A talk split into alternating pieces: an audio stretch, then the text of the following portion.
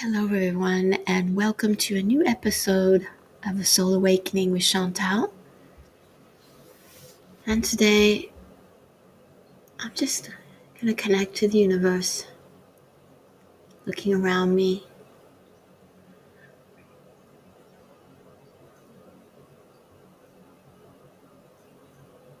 Touching the divine. That is today's subject how to touch the divine around you, within you, how to make what seems very ordinary in your life divine, how to feel the divine within you. And my eyes are now drawn to the wall on my desk where there's a lovely little pendant, a heart pendant with flowers and it's showing an image of flowers of all different colors.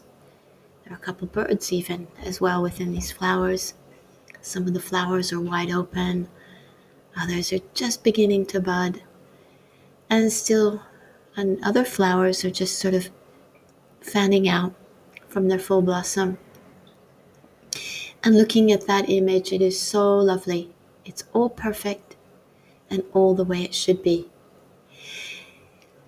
So know that whatever it is you're doing in your life now, whatever it is you want to accomplish, try and feel the divine within you each moment.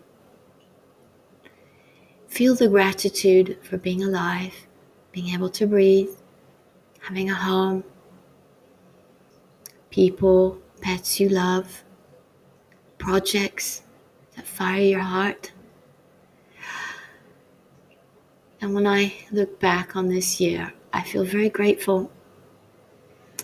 Very grateful to have realized some very big lessons about really appreciating every moment,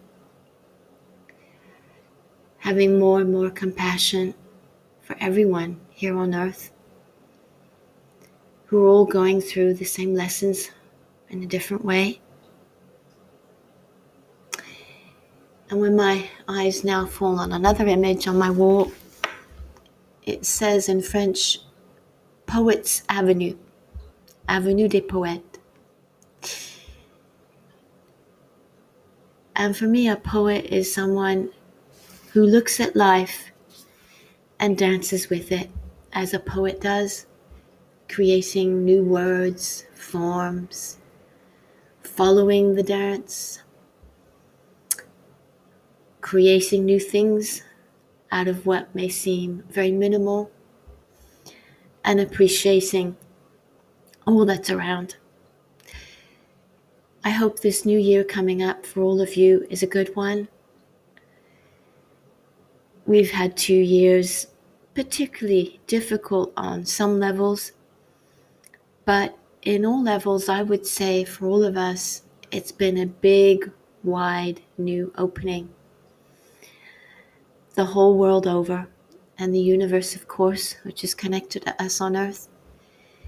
And I feel we're being asked to express our poet's self, the poesy within ourselves, and to trust that all is well and that we're going more and more to new ways of thinking, being, and doing.